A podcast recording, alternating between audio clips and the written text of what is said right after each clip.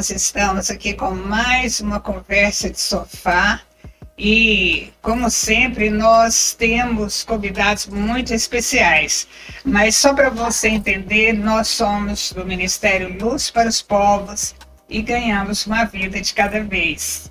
Isso é um trabalho meio que de formiguinha, mas a gente vai chegando lá, chegando em lugares distantes, lugares às vezes que nós nunca imaginávamos alcançar. Por isso, hoje nós queremos falar um pouquinho sobre isso, porque o próprio Jesus nos ensinou. Aqui eu estava lendo ah, agora mesmo no livro de Mateus 28, 19, quando diz: Portanto, vão e façam discípulos de todas as nações batizando-os em nome do Pai, do Filho e do Espírito Santo. Então, essa foi a ordem que Jesus deu antes dele voltar para o seu Pai, voltar para o céu. Ele deixou esta ordem para nós, isso aí é um mandamento. Nós precisamos ir, fazer discípulo de todas as nações, nós precisamos continuar a vida toda ganhando almas para Jesus, para que as pessoas não se percam. Eu estava lendo uma estatística Cada dia no mundo, 55 mil pessoas morrem sem Jesus. Então, é, é, muita gente, é uma responsabilidade muito grande que nós temos de levar o Evangelho a toda criatura. E então, hoje nós temos aqui conosco o Bispo Almir, que é o nosso bispo querido, que é cobertura das nossas igrejas da África. Nós temos as igrejas em Malawi, Moçambique, Moçambique, e o Bispo Almeida é cobertura desse nosso trabalho lá e também com os quilombolas lá de Tocantins e já teve também uma relação bem estreita com uma tribo indígena que nós tínhamos a responsabilidade de levar Jesus para eles e hoje eles estão sob a responsabilidade de outra igreja. Mas durante este tempo, ele cresceu muito em experiência ali no trabalho com os índios. Quer deixar dar um olá? Eu acho que é bom. Eu quero trazer a minha palavra de saudação a todos vocês que estão aí nos ouvindo no programa é, conversa de sofá. Isso. Né? Só e que eu... hoje não tinha sofá para os três. Pois é, cadê o sofá? Cadeira, é. Hoje é conversa de cadeira, tá? Então, hoje na conversa de cadeira. É. Muito bem. Então, a todos os, os irmãos, pastores, obreiros, nossa palavra de saudação e a nossa experiência, a minha experiência com a obra missionária começou aos 21 anos de idade, né, quando eu terminei o seminário do Recife e fiz o seminário com intenção missiológica. E quando eu terminei o curso de bacharel em teologia, é, aos 20 anos de idade, então eu fiz também a complementação em missiologia, mais um ano, e aí então comecei o meu trabalho missionário. E a primeira experiência que eu tive com tribo indígena foi em Pernambuco, no trabalho missionário da convenção que eu trabalhava, que era a tribo Funiô e a tribo Apalaí. Então nós já trabalhamos com a tribo Funiô, com a tribo Apalaí, lá no comecinho, há 39, 38 anos atrás. Depois eu também tive a experiência de ser capelão do barco Luz na Amazônia. Eu fui capelão do barco dois anos, trabalhando em todo o rio Amazonas, desde a cidade de Belém até Manaus. Nós subíamos de dois em dois meses, de Belém até Manaus, é, fazendo todas as áreas ribeirinhas. Então era um barco hospital, enquanto os médicos atendiam no barco, porque ali no barco havia é, um, dois consultórios dentários, um, um, uma, uma sala de análise, análises clínicas e um consultório clínico. Então os médicos iam fazendo é, o trabalho médico e a gente ia fazendo o trabalho de capelania dentro do barco para os médicos e o trabalho de evangelização nas áreas ribeirinhas. E ali então também tínhamos contato com os ribeirinhos e com descendentes indígenas lá na Amazônia. Então Olha essa é a nossa tremendo, experiência que começou lá. É, eu, eu acho tremendo porque quando se fala em obra missionária entre os índios ou entre outros povos, as pessoas pensam que você só leva a espiritualidade. E ela é o principal mesmo, é o que nós queremos, ganhar as pessoas para Jesus. Mas ali vai também a assistência médica, assistência dentária, vai a assistência geral que, que as pessoas precisam. Então, as missões trabalham de uma forma integral, não é? De uma forma integral. Inclusive, apóstolo, eu me lembro de uma cena do Rio Amazonas que marcou a minha mente. É como se eu tivesse agora, nesse momento, agora vindo aquele acontecimento. Nós já tínhamos subido o Rio Amazonas, é, já estávamos voltando, porque a gente ia fazendo o trabalho e voltava direto. Sim. Tá? Subia parando nas áreas é, marcadas, né? Marcadas. Isso era passado pelo, por rádio por rádio, porque não tem televisão, é. não tem, então, através de rádio massa. Olha, o barco hospital vai parar em tal ponto. Sim. Nós parávamos ali, então tinha o atendimento. Passávamos a noite toda viajando, sete horas, seis horas da manhã a gente encostava ali naquele Porto Ribeirinho. Ali já tinha mais de 200, 300 pessoas para serem atendidas, esperando. Tá? Nós íamos fazer o trabalho espiritual, eles iam fazer o trabalho médico. E a gente gente depois terminava o trabalho espiritual, também ia fazer o trabalho o trabalho ajudar na cooperação com os médicos, porque eu também tenho é, o curso de, de prático de enfermagem, porque eu fiz esse curso também para preparo para né? preparo para o trabalho missionário que sempre foi sempre foi a minha meta trabalhar com missões. Sempre trabalhei com missões na minha vida. Então que cena foi essa? Quando nós estávamos voltando voltando, então o barco hospital não para, vem direto para Belém. Sim. Então, é, nós ouvimos aquele barquinho, que os barcos lá, eles são aqueles barquinhos a remo, né? E, e, a, e a água fica quase encostando na superfície, na superfície para entrar dentro Borda, do barco, né? né? Nas bordas do barco.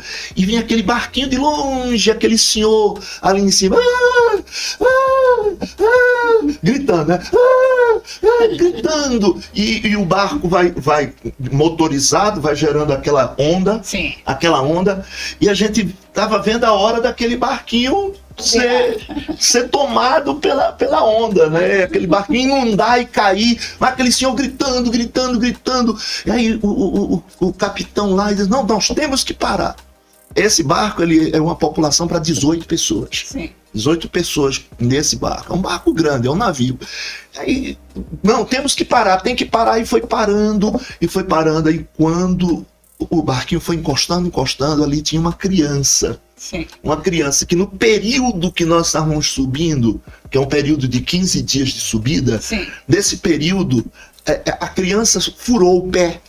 Sim. E como não tem atendimento ali, não tem atendimento, a Amazônia não tem Sim, atendimento. Não tem... não tem... atendimento médico, é, não tem escola, eles vivem em uma subvida. É, um, é uma parte do Brasil que muita gente não conhece. Então, existe uma parte do Brasil que realmente está desprovida de assistência médica, de assistência educacional, de, de assistência psicológica. É, é, é, um outro Brasil. É um outro Brasil que muita gente não conhece. Então, quando aquela criança subiu, a, a, a, os pés dela já estava gangrenando. Sim já estava gangrenando. E ela subiu e eu ajudei, eu entrei dentro e ali também ajudei os médicos é, naquele momento de, de, de, atendimento àquela criança e aquele pé foi. Foi, foi feita a sepsia, os antibióticos foram passados.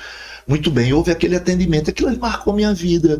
Que se nós não estivéssemos ali, se as missões não estivessem ali, se o missionário não tivesse ali, o missionário especializado, não somente aquele missionário que está levando a palavra, mas aquele missionário que está tratando do, do, do corpo da, daquelas pessoas, não tivesse ali aquela criança, provavelmente teria gangrenado as pernas, talvez tivesse morrido.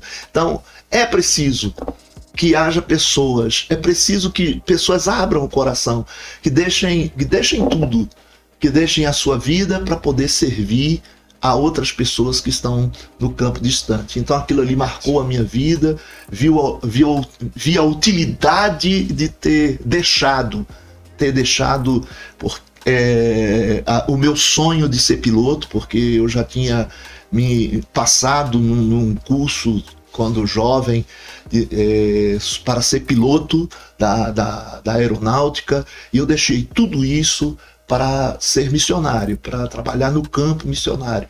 E é nesses momentozinhos que a gente vê que vale a pena entregar a vida para salvar outras vidas. Então, o trabalho missionário é isso aí. Você vai aonde ninguém quer ir.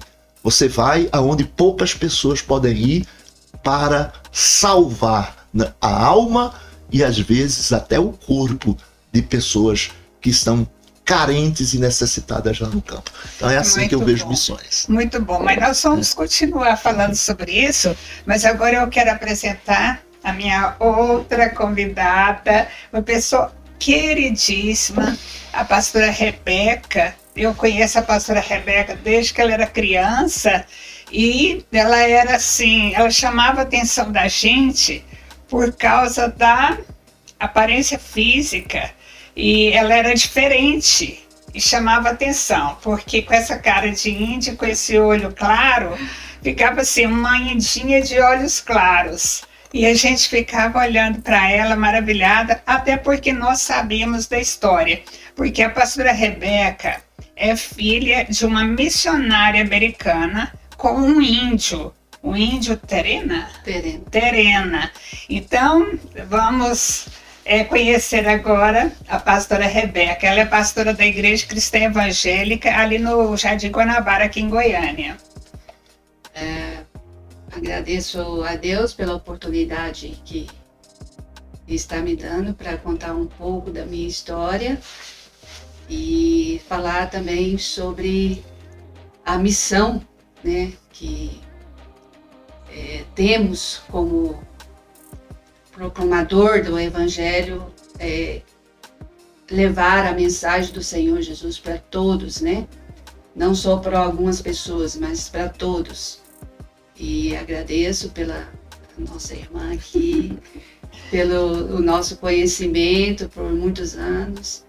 E depois vamos decorrer mais a respeito dessa história. Uhum. Aqui o esposo dela até colocou a história dela nesse livro, deixada para trás, porque realmente ela foi deixada para trás, porque ah, naquele tempo as missões tinham ainda uma um sistema, vamos chamar de um sistema muito radical. E a mãe dela se envolveu, apaixonou pelo, pelo índio o, o que se, tor se tornou o pai dela biológico. E engravidou desse índio, mas missões daquela época jamais aceitaria ou aceitava, né? Melhor dizendo, uma situação dessa. Então, quando a Rebeca nasceu, nasceu no Hospital Evangélico de Anápolis, não foi? Porque era referência dos missionários. Era referência, né? Isso. Então, ela nasceu lá e a companhia missionária não deixou que a mãe ficasse com a filha. Senão a mãe teria que deixar a deixar de ser missionária. E a mãe dela então optou por continuar sendo missionária. Escolha dura, hein? Não é? O que, que você hoje, sabendo a sua história, pastora Rebeca, você, o que, que você pensa a respeito de tudo isso? O que que sua mãe pode ter passado naquele momento, assim, de decisão?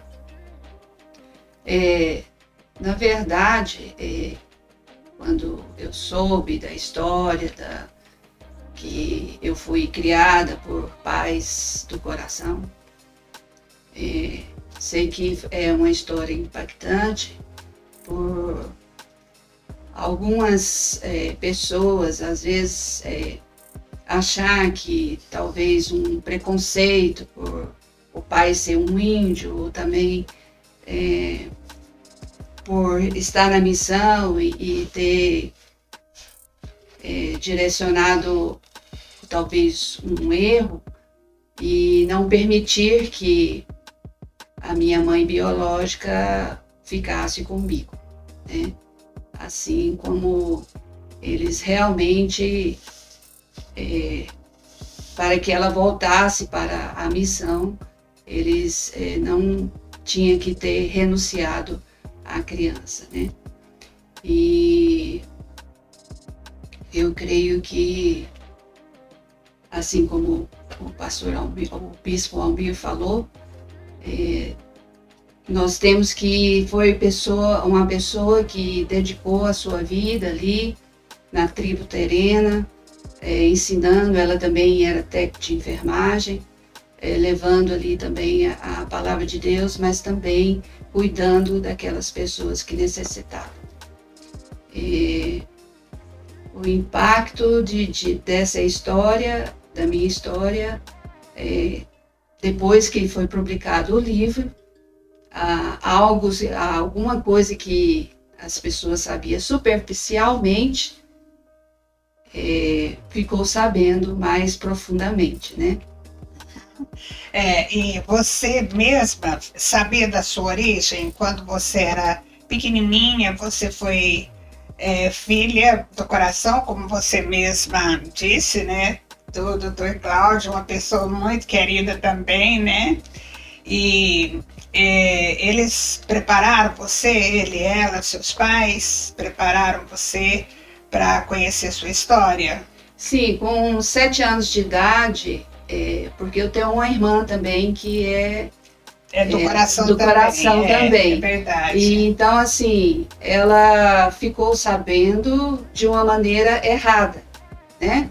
E mas os meus pais não queriam que eu ficasse sabendo por outras uh, outras pessoas. Então, com sete anos, eles me, eh, meu pai me pôs no colo e a minha mãe falou assim, olha, você é a nossa filha do coração e a sua mãe, ela mora nos Estados Unidos, ela chama Virgínia e ela eh, passou essa missão para nós, para te criar.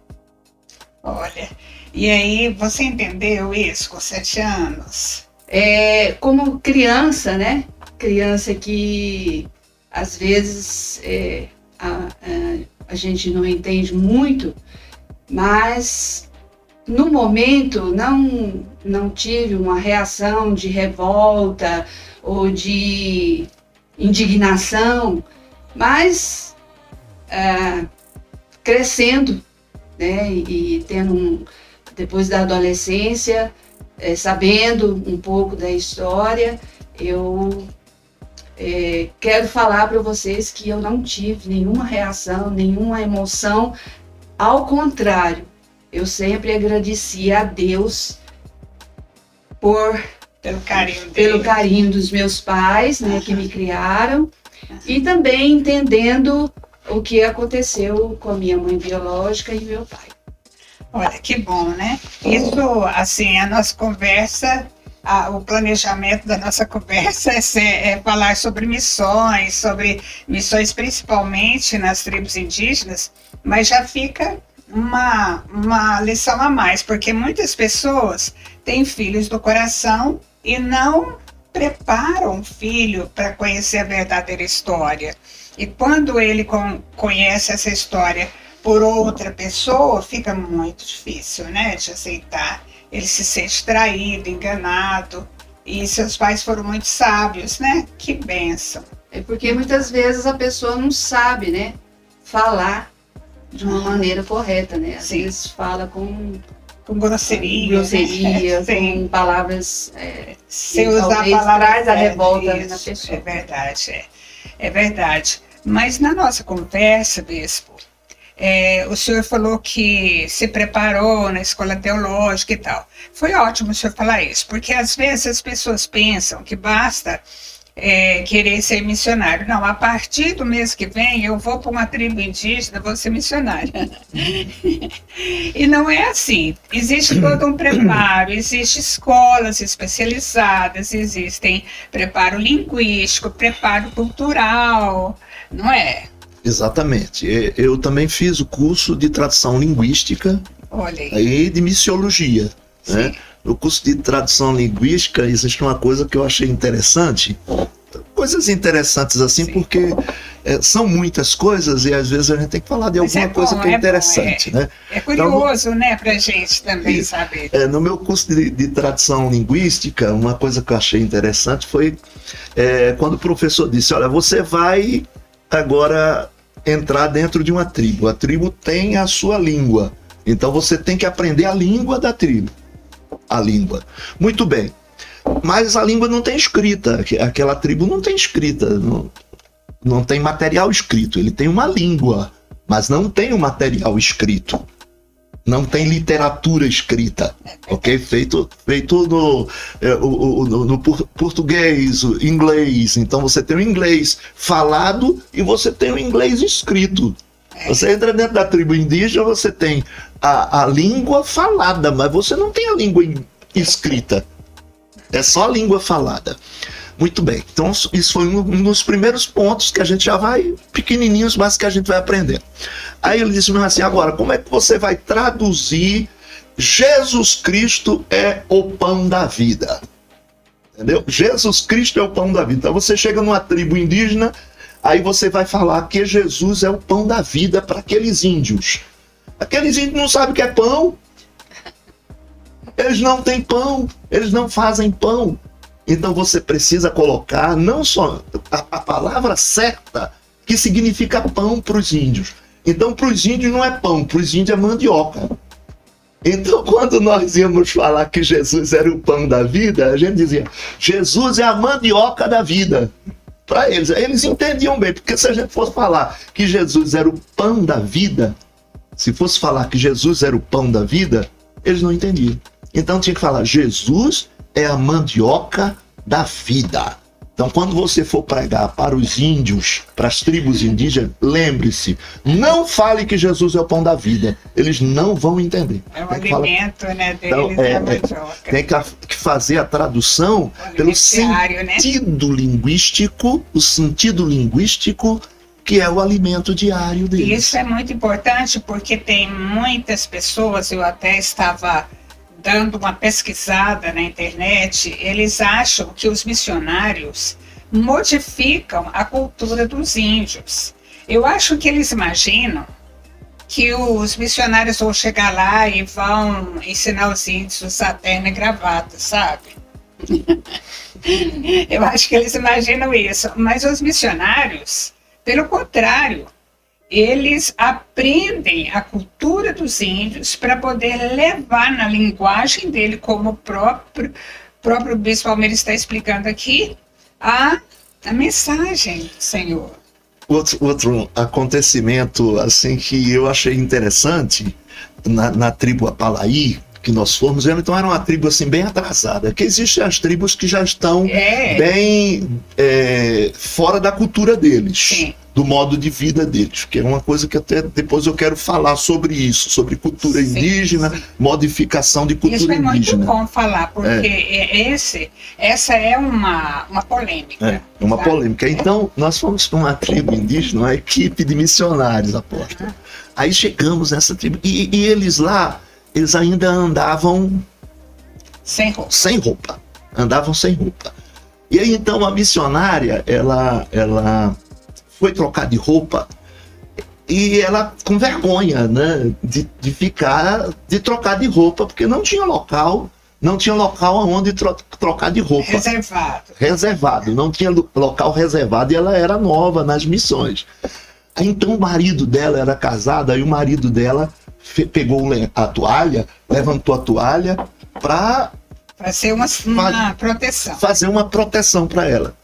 O que é que aconteceu? Quando ele levantou a toalha para fazer a proteção para ela, os índios tudo queriam saber o que o que estava acontecendo atrás daquela toalha. Aí foi que chamou a atenção dos índios. E eles vieram tudo e ela lá atrás da toalha e o, e o, marido olhando e querendo que a gente mandasse embora. E quanto mais a gente mandava aqueles índios embora, mais eles queriam ver o que é que estava acontecendo por trás da toalha. Quer dizer, na verdade, tinha que tirar a roupa ali na frente e eles não iam olhar. Eles estão acostumados com aquilo ali. Então a questão cultural ela é muito interessante nisso, né? A gente não pode forçar uma mudança de cultura. Não pode forçar uma mudança de cultura. Agora a gente tem que entender o que é progresso também. O que é progresso. Então, é, muitas vezes quer vedar vedar as tribos indígenas ou os indígenas de um progresso de um progresso. Então, ainda hoje tem, tem, tem índio morrendo de, de, de malária, tem índio, índio morrendo de. Ah, mas olha, ah, eles culpam muito que os missionários são aqueles que levam a malária para a tribo. Eles falam isso, sabe? Tem essas acusações. E é exatamente o contrário que acontece. Os missionários levam a cura levam os medicamentos. E tem muitos, muitas acusações é, em cima dos missionários, e hoje eles estão, não só os missionários, como todas as pessoas, estão por um tempo, eu creio, proibidos de entrar nas tribos por causa da Covid. Porque é, subtende-se que se eles entrarem, vão levar a, a Covid-19 para os índios. E lá na da maneira e da experiência que a pessoa tem. Então, geralmente, muita, as, as leis não são feitas só por pessoas que têm a experiência em loco. As pessoas que foram lá na tribo, que conviveram na tribo, que trabalharam na tribo. Então, as leis são feitas por pessoas que não têm experiência prática com a coisa. Só teoria, é, né? A senhora falou malária. Malária é uma, é uma, uma doença que vem através do mosquito. O, o, o missionário é que pega malária lá. É verdade. Não é, não é o missionário que leva malária para as tribos. Uhum. O missionário pega malária na tribo. Inclusive, eu já peguei três malárias. A última malária que eu, que eu tive, a senhora sabe que Sim. quase eu fui a óbito. É verdade. A óbito. Então, eu já peguei três malárias em tribos indígenas é, malária na África.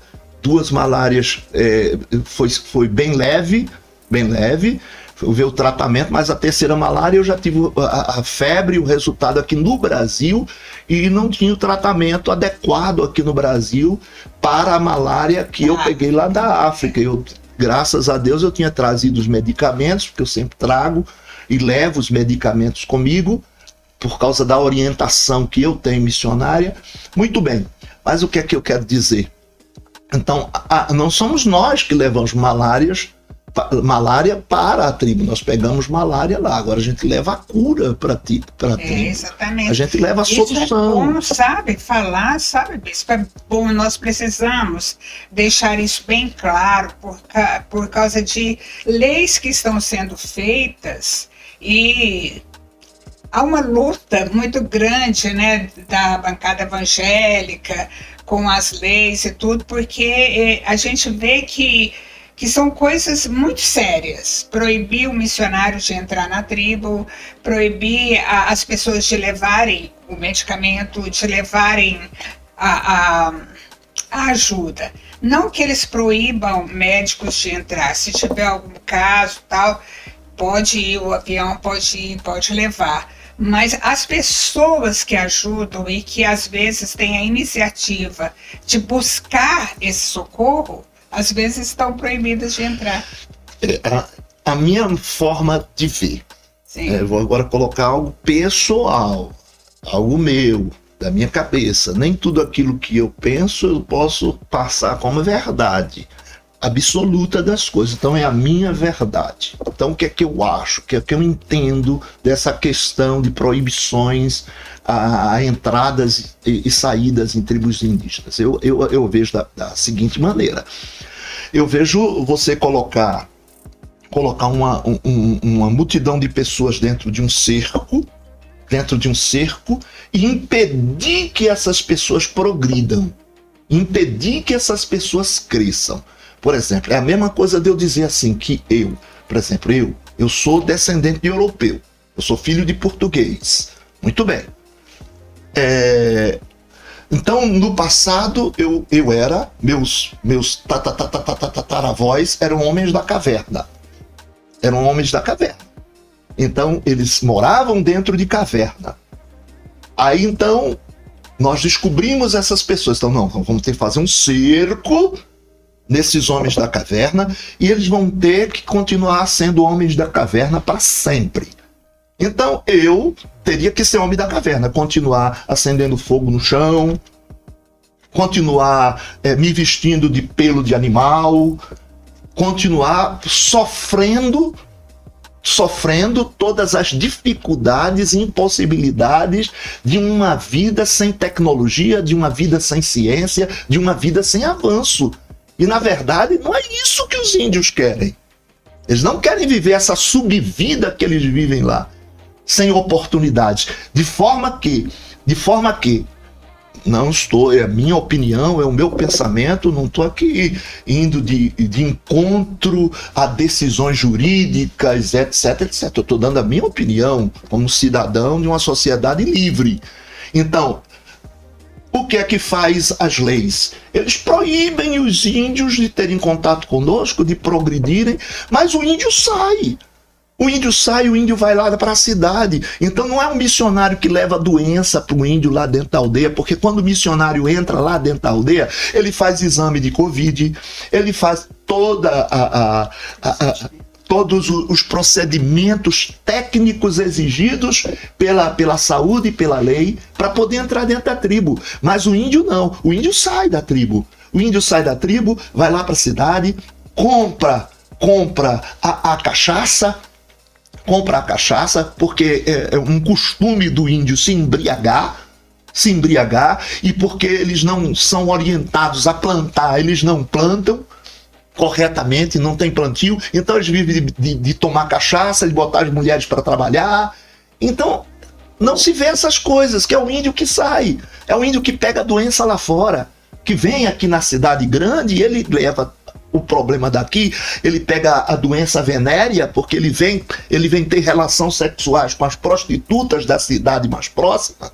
Tá? Não é as mulheres é, da cidade mais próxima de prostituição que entra dentro da tribo, não. Eles que saem. Então, é, a, a ideia, a ideia é muito leiga. A ideia é muito leiga, é muito inexperiente de pessoas que não têm o acesso, de pessoas que não convivem, de pessoas que não foram lá, de pessoas que não dormiram dentro de uma aldeia, de pessoas que não conviveram ali, para dar a resposta certa, o progresso certo, os limites certos. Eu não acredito que que tem que ser a nível de libertinagem. Ah, pode entrar a hora que quiser, pode sair a hora que quiser, pode vir a hora que quiser. Não. Tem que ter limites para quem entra do mundo, vamos dizer, ó, civilizado, né, que somos nós, para eles e deles também para nós, para que haja uma equiparação, para que haja um equilíbrio, para que seja fornecido para eles aquilo que eles precisam também para viver uma vida boa, tanto a nível humano quanto ao que nós entendemos, nós cristãos entendemos, a nível espiritual. Então é isso que eu penso. Muito bom, né? muito bom. E, pastora, vamos agora para a pastora aqui. É, a hora que o bispo vai esquentando muito, aí eu vou para você, porque aí vai. eu sou assim bem quieto, eu, eu, eu sou bem comedido no falar.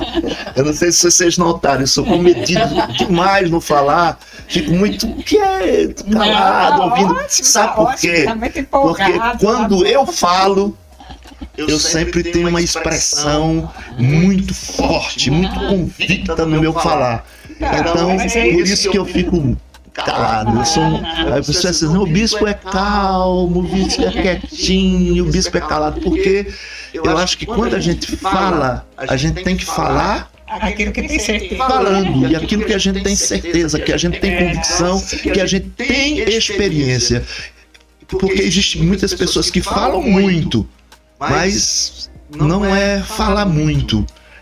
É falar na hora que tem que se falar. Eu acho que isso é muito importante, que aquilo que sai da boca da gente tem que sair da alma, tem que sair do espírito, tem que sair de uma experiência real, porque Cristo Jesus não é uma ficção, não é uma ideologia, não é letra. Jesus é uma experiência de vida. Jesus é uma pessoa, ele, ele, ele se manifesta através do Espírito Santo dentro da gente e a gente não pode tirar esses rios de água viva que flui dentro do nosso interior. Jesus disse: Olha, rios de águas vivas fluirão no interior de vocês. Então é isso que o índio precisa. Né? Ele não precisa de letras, ele precisa desse Espírito Santo, dessa unção de Deus, dessa vida de Deus que está dentro de nós, que a gente tem que levar para esse povo que não conhece, não conhece, não é só a verdade, que não conhece o Deus da verdade. Pastor Rebeca, é, sobre a, a sua história agora, é, lá na sua igreja, na sua família, todo mundo sempre conheceu a sua história, não é? Sim, é, através também de quem não conhecia, através do livro, né? Mas toda a minha família, todos os nossos amigos e conhecidos é, conhecem a história. E são impactados quando lê o livro e sabe de mais alguns detalhes. Sim. E eu, por, por isso, por, por você ter uma história assim que vem de um, de um campo missionário, vamos dizer assim, ah, você e sua família têm interesse especial por missões ou pelo contrário? Sim, é, meu esposo então, eu, eu, eu, creio que ele já nasceu com esse é, no coração, no coração, fogo no coração, e todos nós, né, filhos, foram envolvidos por esse desejo e cada ministério que a gente passou, nós, é, ele faz questão de deixar essa marca, introduzir a missão e, e é, a gente sempre fala que missões é muito importante para o cristão. O evangelho a ser pregado a toda criatura. É verdade, você tem que ser missionário, né? Precisa ser, faz parte. Se fosse hoje que acontecesse a sua história, tinha muitas leis que protegem a mulher. Eu acho que alguma lei poderia ter protegido a sua mãe biológica e a sua história. E naquela época não tinha. Mulher não tinha muita lei. Não que você seja tão antiga assim, é que a lei é nova. a lei assim, de proteção das mulheres é que é nova ainda, né? Então, mas se você fosse a sua mãe lá naquela época, será que como seria a sua reação? Você teria aberto mão das, da, da, do seu bebê por, por missões ou você teria é, deixado missões pelo bebê? É, na verdade, é, ela até queria que levar a criança, mas não foi permitido isso, né? Então, quer dizer, não foi o desejo dela, não foi é, entregar a criança, mas isso foi tirado dela. Né? Naquele momento foi tirado dela para que realmente aquilo que nós falamos é, não prejudicasse a missão, né? É, por um, às vezes um erro, mas é, eu, eu sei que ela lutou né, para que ficasse com a criança, mas não foi possível. Mas eu sei assim, não, não sei que são duas coisas maravilhosas. Né? O filho e a missão também que, que é levada e a gente também tem os filhos, né? Que Deus é, nos dá também. Então, assim, é uma situação difícil. É uma situação difícil, né? Eu lutaria, não que ela não lutou, mas é, lutaria para ter os dois. E você, mais tarde, você teve a oportunidade de conhecer se a sua, se a sua mãe biológica casou, você teve filhos, você teve conhecimento? É, depois de um ano que ela estava nos Estados Unidos, ela é, conheceu né, um homem e, e casou depois de um ano. E ela teve mais é, é, uma filha, que na verdade é a minha irmã, né? por parte de mãe, que chama Ellen. E ela tocou a vida dela, ela continuou é, tendo, é, trabalhando no hospital como técnico de enfermagem. É, o que me contam que ela era uma pessoa muito alegre, muito, fala que eu sou parecido, meu sorriso é, é parecido com o dela, até mesmo algumas atitudes, né? Então, assim, ela casou sim, mas não falou nada o que aconteceu com ela. E levou isso para tudo, né? Nem a própria filha ficou sabendo, ah, lá dos Estados Unidos, a minha irmã, ficou sabendo do que ia acontecer. E aí, como que você teve contato com ela? Você que contou para ela? Para sua irmã? É, foi levado o livro para ela através da, da esposa do pastor Nelson, que é a Denise, Sim. que foi uma bênção na minha vida, que me ajudou muito. E nesse momento eu estava até no, no em Cuiabá, Mato Grosso, eh, lançando o livro, né? E quando eles, através da, da internet, eles falaram, oh, nós estamos aqui almoçando com a sua irmã e estamos contando a história para ela, onde ela levou um susto. E ela só acreditou porque a foto da nossa mãe está lá no livro. E também o, registro de nascimento. O registro também. Porque você tem dois registros, né? Dois registros. É, eu li no livro que você tem o registro da sua mãe biológica, registrou você e depois o seu pai do coração também. É, isso mesmo. Puxa, que coisa, hein? E uma coisa também interessante nessa história sua é que o seu pai, o, o seu pai biológico, que é o índio, ainda vive, né? Sim, ele mora em Brasília e é uma coincidência, né? Não sei, porque a minha assinatura é Rebeca Joaquina Batista de Oliveira e Souza por causa do Wilson, né? Mas a assinatura do meu pai é Davi de Oliveira. Sim.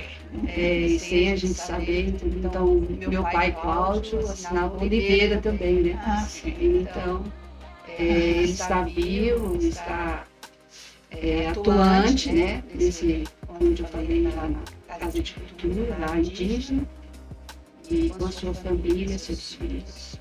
Que bom, muito bom. Linda história, não é, Bispo? Muito bonito. Muito bonito, muito emocionante, né?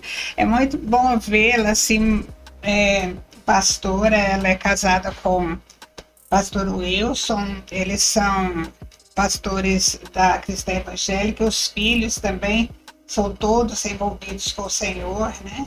É, o meu filho, ele está na videira e ele é pastor lá na, em Goianira, na ah, videira, está liderando. Sim. E, é, e, as minhas filhas é, estão é, é na, na, cristã, é, atuando também. Muito bom, tem toda a família é, nos caminhos do Senhor, ninguém se revoltou com a história, apesar de que não, a história não é. Não. A história faz assim, o coração da gente queimar, né? Mas mesmo assim todo mundo viu a história de uma forma, da forma que você viu, né? Da forma que você passou para eles, e isso é muito bom, isso que é muito importante. Vamos voltar então Bispo, vamos voltar para nosso assunto, né? Porque é, o senhor já explicou muito bem, muito bem mesmo, o quanto o evangelho protege as tribos indígenas, né? O quanto o evangelho é protetivo, não só espiritualmente, mas também naturalmente, e não existe motivo para haver uma proibição. né? O senhor já explicou sobre isso. Mas nós temos hoje, hoje nós temos, nesses dias mesmo, nós temos uma causa que é o ministro do Supremo Tribunal, o ministro Roberto Barroso, Luiz Roberto Barroso, que é, suspendeu a entrada de qualquer missão ou outras pessoas é, em tribos distantes, essas tribos isoladas, principalmente é, por causa disso, por, justificando que eles vão levar Covid-19 e outras enfermidades. E nós sabemos também que os, os evangélicos ali da bancada evangélica, vou falar assim para ficar mais pessoal assim, para gente, estão batalhando contra isso para para abrir, para abrir essa possibilidade, porque nós nos preocupamos muito com tantas pessoas que precisam de Jesus. E essas tribos isoladas são as principais. São as tribos, por isso elas chamam isoladas. Muitas estão em extinção. Por quê? Pelo fato de serem isoladas, eles acabam casando entre eles e morrem muito por causa da consanguinidade. E esse isolamento vai fazer com que eles desapareçam. Então, o que ele está propondo é algo que pode contribuir para o desaparecimento, não para a preservação. É, é o seguinte, né? É quando, quando, quando mexe assim, porque é, infelizmente o que é que acontece? É, nós, nós das, na sociedade, nós somos regidos por leis. É, por leis e essas leis são feitas pelo sistema governamental que num país democrático somos nós os próprios cidadãos que colocamos essas pessoas no, no governo, no poder para tomar decisões e estabelecer leis. E nem sempre, nem sempre as leis que são estabelecidas pelos homens que nós elegemos e que nós colocamos no poder, elas são justas. Nem sempre elas são equilibradas. Então esse é que é o problema. Nem tudo que é lei quer dizer que é justo. Existem leis que não são justas. Existem leis que, que, que inclusive mudam mudam. Que num período mais lá na frente, o, o, os legisladores, eles, num consenso, veem que aquilo que eles decidiram estava errado. Quantos homens que, que foram condenados, é, que são hoje, são, são mitos na história, mas, mas foi a própria justiça que os condenou. Né? Nós temos lá na África o, o Mandela. Quanto tempo Mandela não ficou preso? Mandela ficou preso muito tempo lá. E quem foi que prendeu Mandela? Foi a justiça, mas depois a própria justiça soltou ele para resolver o problema da África, porque viu que aquilo ali estava errado. Tá? José, até hoje no Egito, José foi condenado, ninguém, ninguém absolveu José. Não foi a lei que condenou José, que prendeu José? Mas José era culpado? Não era culpado. Então, nem sempre a lei é justa. Então, eu, a minha pessoa, vejo um desequilíbrio muito grande é, quando se, se adota, quando se adota, eu vejo um desequilíbrio muito grande quando se adota os extremos. Eu não sou um homem extremista. Se eu fosse presidente da República, se eu fosse, eu não sou. Não é? Nem pretendo, Nem pretendo ser. E, e para alguns, alguns dizem, graças a Deus, ele não é. Outros dizem, não, mas se ele fosse, eu seria de centro. Eu não seria extremista, nem seria da direita, eu, e nem seria da esquerda. Eu seria de centro, ia tra trazer uma harmonia então eu acredito que a gente tem que trazer harmonia sem deixar a nossa personalidade, sem deixar a essência de lado. Existem valores que a gente não pode abrir mão deles. Existem valores que são inegociáveis. A fé é inegociável, a santidade é inegociável. Mas existem valores que a gente pode conversar, que a gente pode dialogar para viver bem, para trazer harmonia, para trazer equilíbrio. Então, quando se diz é proibido entrar na tribo indígena, aí é extremo. Ah, não, todo mundo pode entrar na tribo indígena, agora abriu as porteiras. Todo mundo. É outro extremo. Então, são extremos. Olha, gente, eh, vamos sair dos extremos, porque o extremo traz guerra. E guerra é muito ruim. Na guerra, os pais perdem os filhos, filhos perdem os pais, há derramamento de sangue, há choro, há infelicidade. Jesus disse: Bem-aventurados os pacificadores, porque deles é o reino dos céus. Então, Jesus nos chamou para paz, para pacificar, para harmonia. E às vezes a gente precisa abrir mão de alguns valores pessoais para dar espaço ao bem-estar da comunidade e das pessoas. Então, eu seria de centro. Vamos, vamos estabelecer a paz. Então, eu não sou do tipo extremista. Não acho decisões extremistas demais, impensadas, descalculadas, como eu já falei, de pessoas que não sabem da realidade, não conviveram lá dentro com aquele povo para saber realmente aquele povo precisa. Então eu sou pelo equilíbrio, pelo equilíbrio das coisas. Não vamos ser libertinos, abrir fronteira para que qualquer pessoa entre, qualquer hora, em qualquer momento, de qualquer maneira, nem de qualquer jeito. Não é assim que funciona. Mas também não vamos fechar, está proibido, ninguém entra porque é ruim entrar. Vamos ficar no centro. Bem, infelizmente eu não sou ministro.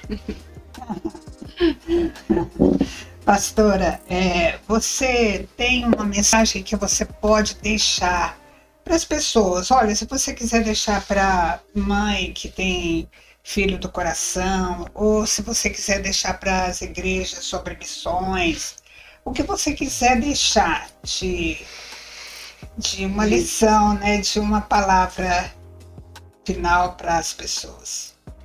É, nós, é, para as igrejas, nós não podemos deixar de, de, de pregar o evangelho é, e mesmo e fazer aquilo que Deus nos determinou, né? Não porque existe barreiras, é, nós devemos deixar de fazer, mas com Cristo nós podemos todas as coisas. Ah, Para os filhos que são do coração, não se revolta com seus pais do coração, pois eles foram escolhidos por Deus para cuidar de você, amar você. E eu quero agradecer a Deus por todas as coisas que foi direcionada na minha vida. Agradeço a Deus, eu me emociono quando eu falo disso. Agradeço a Deus por ele enviar esses dois anjos que me criaram que deram o seu amor e me mostraram o caminho da verdade. E acima de tudo, nós não podemos negociar nem a, a palavra de Deus e nem a, o caminho que é nos mostrado. É, quero agradecer também pelas pessoas que estiveram a toda a minha volta, que estiveram comigo e também ajudando os meus pais, os nossos amigos, nossos familiares. E não se revolte com nada, às vezes com alguma turbulência na sua vida, mas agradeça a Deus por toda toda graça, todo cuidado, porque Deus é soberano. E eu tenho um versículo é, que eu falei quando foi lançado o livro, eu fiz até um depoimento no livro, mas o versículo do Salmo 139, o versículo 16, que quando eu ainda informo, Deus já tinha escrito todos os meus dias. Então eu agradeço pela oportunidade de estar aqui para falar a respeito e dizer que Deus é a solução de todas as coisas. Deus é a solução de todos os povos. Deus é soberano sobre todas as coisas. Obrigada pela oportunidade. Muito bom, muito lindo. E aí, se você tiver algum interesse em falar com a pastora Rebeca ou em ver o livro, nós vamos deixar os contatos aí anotado para você. Então, o livro é Deixada para Trás, O Sangue Terreno Americano de Rebeca, escrito pelo pastor Wilson Gonçalves de Souza. E eu já li o livro, muito bom, muito mesmo. Gostei demais de conhecer detalhes da história. E é, vai ficar aí então na tela, você vai poder é, entrar em contato caso você queira. Agora, Bispo Almir, o senhor já deu tantas lições maravilhosas, porque toda a sua fala foi muito, muito boa, foram muito boas e todas nos ensinaram, sabe? Foram, foram falas didáticas e trouxeram lições lindas, mas é, o senhor ainda poderia deixar alguma palavra no geral para todos nós aqui, agora para encerrar este programa. É, nós estamos falando de índios, estamos falando de missões. É, eu estava me lembrando aqui é, de David Briner. David Briner ele foi missionário americano, século XVIII, nas tribos indígenas americanas. Né? E uma experiência, uma das experiências que se conta que David Briner teve quando ele entrou dentro de uma tribo é, e ele começou a falar de Jesus naquela tribo, né? É, na verdade, um, um, outro missionário antes de depois de David Bryan, aí começou a falar de Jesus naquela tribo que David Bryan havia havia passado. David Bryan havia feito um trabalho naquela tribo, havia estado naquela tribo, e outro missionário foi tomar o lugar de David Bryan depois da morte de David Bryan, né? Aí chegou naquela tribo e começou a falar de Jesus. Ah, porque Jesus é, é, é, deu a sua vida pela, pelas pessoas, porque Jesus Cristo se entregou para nos livrar do pecado. Jesus Cristo curou, Jesus Cristo libertou, Jesus Cristo restaurou vidas. E pregando para os índios. Aí os índios disseram para ele assim: Olha, esse Jesus já passou por aqui. Esse Jesus já teve aqui, ficou aqui conosco quase cinco anos aqui com a gente. E ele ficou, mas como é que esse Jesus esteve aqui com, com esse pessoal? Aí depois ele foi saber que os índios ali estavam comparando aquilo que ele estava pregando a David Bryan. E David Bryan ele marcou aquela tribo não apenas com palavras, não apenas com textos e liturgias, mas marcou aquela tribo com a sua vida, com a essência de Deus que estava dentro dele. Então, quando a gente vai trabalhar com, com, com etnias, quando a gente vai trabalhar com povos que não conhecem a, a, a palavra, a verdade, a gente tem que trabalhar com a vida, tem que levar a vida para as pessoas, que eles entendem testemunho. Não adianta você falar uma coisa e viver outra coisa. Então, eu amo a obra missionária, porque na obra missionária, na verdade, eu me sinto mais missionário às vezes do que pastor. Que lá na obra missionária, realmente a gente é livre para ser aquilo que a Bíblia manda e viver um evangelho sem, sem formalidade, sem, sem, sem máscaras. Me permitam falar isso. E eu lembro de uma experiência minha 30 anos atrás. 30 anos atrás, uma das vezes que eu entrei na tribo indígena. E aí então o, o, o pajé daquela tribo disse mesmo assim: Olha, você está falando que Jesus, que esse Jesus cura, liberta e faz coisa. Eu queria que você viesse aqui agora porque eu quero ver se esse Jesus, esse Deus realmente vai solucionar o problema porque aqui nós não tivemos solução com os feiticeiros.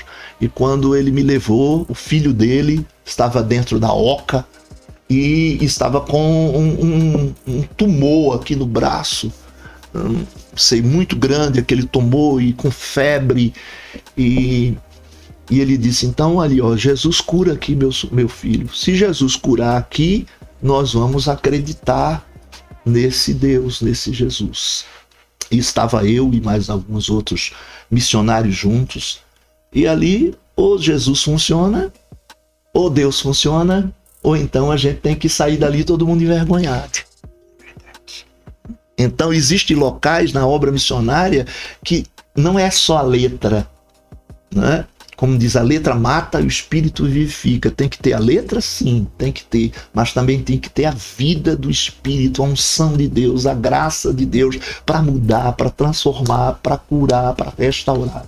E nós oramos, nós, a equipe de missionários, nós oramos por aquele jovem, clamamos e é, reivindicamos de Deus a sua manifestação. Dizendo, Senhor, nós precisamos. Nós precisamos, feito Elias orou. Se o Senhor é Deus, que caia fogo do céu aqui. Porque nós precisamos que esse fogo caia do céu. E nós oramos. Naquela noite, toda aquela noite passou. No outro dia, aquele jovem não estava mais com febre, a febre cedeu sem analgésicos sem analgésico. A febre cedeu, aquele tomou, ele começou a secar, a diminuir, e foi diminuindo, e no período que nós estávamos ali, o tumor foi secando, e, e aquela, aquele povo daquela aldeia toda se abriu. Naquela tribo Apalaí, aquele pessoal ali todo passou a credibilitar Yeshua, Jesus como Deus. Não, esse é Deus realmente, porque ele cura ele resolve o problema. Então, essa é a nossa missão, esse é o nosso trabalho, é levar Jesus Cristo.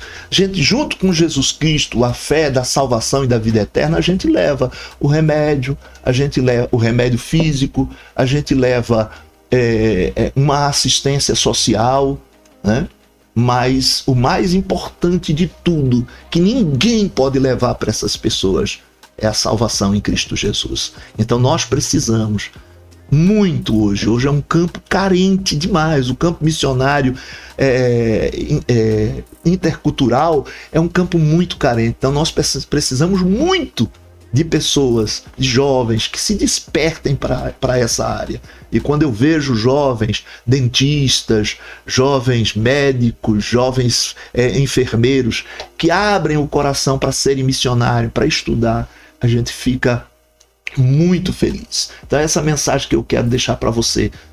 Vamos ser um missionário. Vamos, vamos abrir o coração, vamos deixar Jesus Cristo trabalhar a nossa alma e vamos nos entregar para fazer a obra missionária e levar a palavra aonde a palavra viva está sendo esperada por muitos. Essa muito é a mensagem bom, que eu quero deixar para vocês. Muito obrigada, Beijo. Maravilhoso. Foi muito bom, viu? Conversar com você. Muito obrigada, pastora Rebeca. Foi maravilhosa a sua história. Apaixonante. Apaixonante. Você é, se inscreva no programa, coloque seu like também e divulgue, porque o programa fica no YouTube também é transformado em podcast. Você pode ouvi-lo no carro, fazendo caminhada, como eu gosto. E é, você é que faz a diferença para nós. Que Deus possa te abençoar muito e que você continue cada dia mais apaixonado pelo Senhor. Um abraço e até a próxima semana com um novo programa Conversa de Sofá.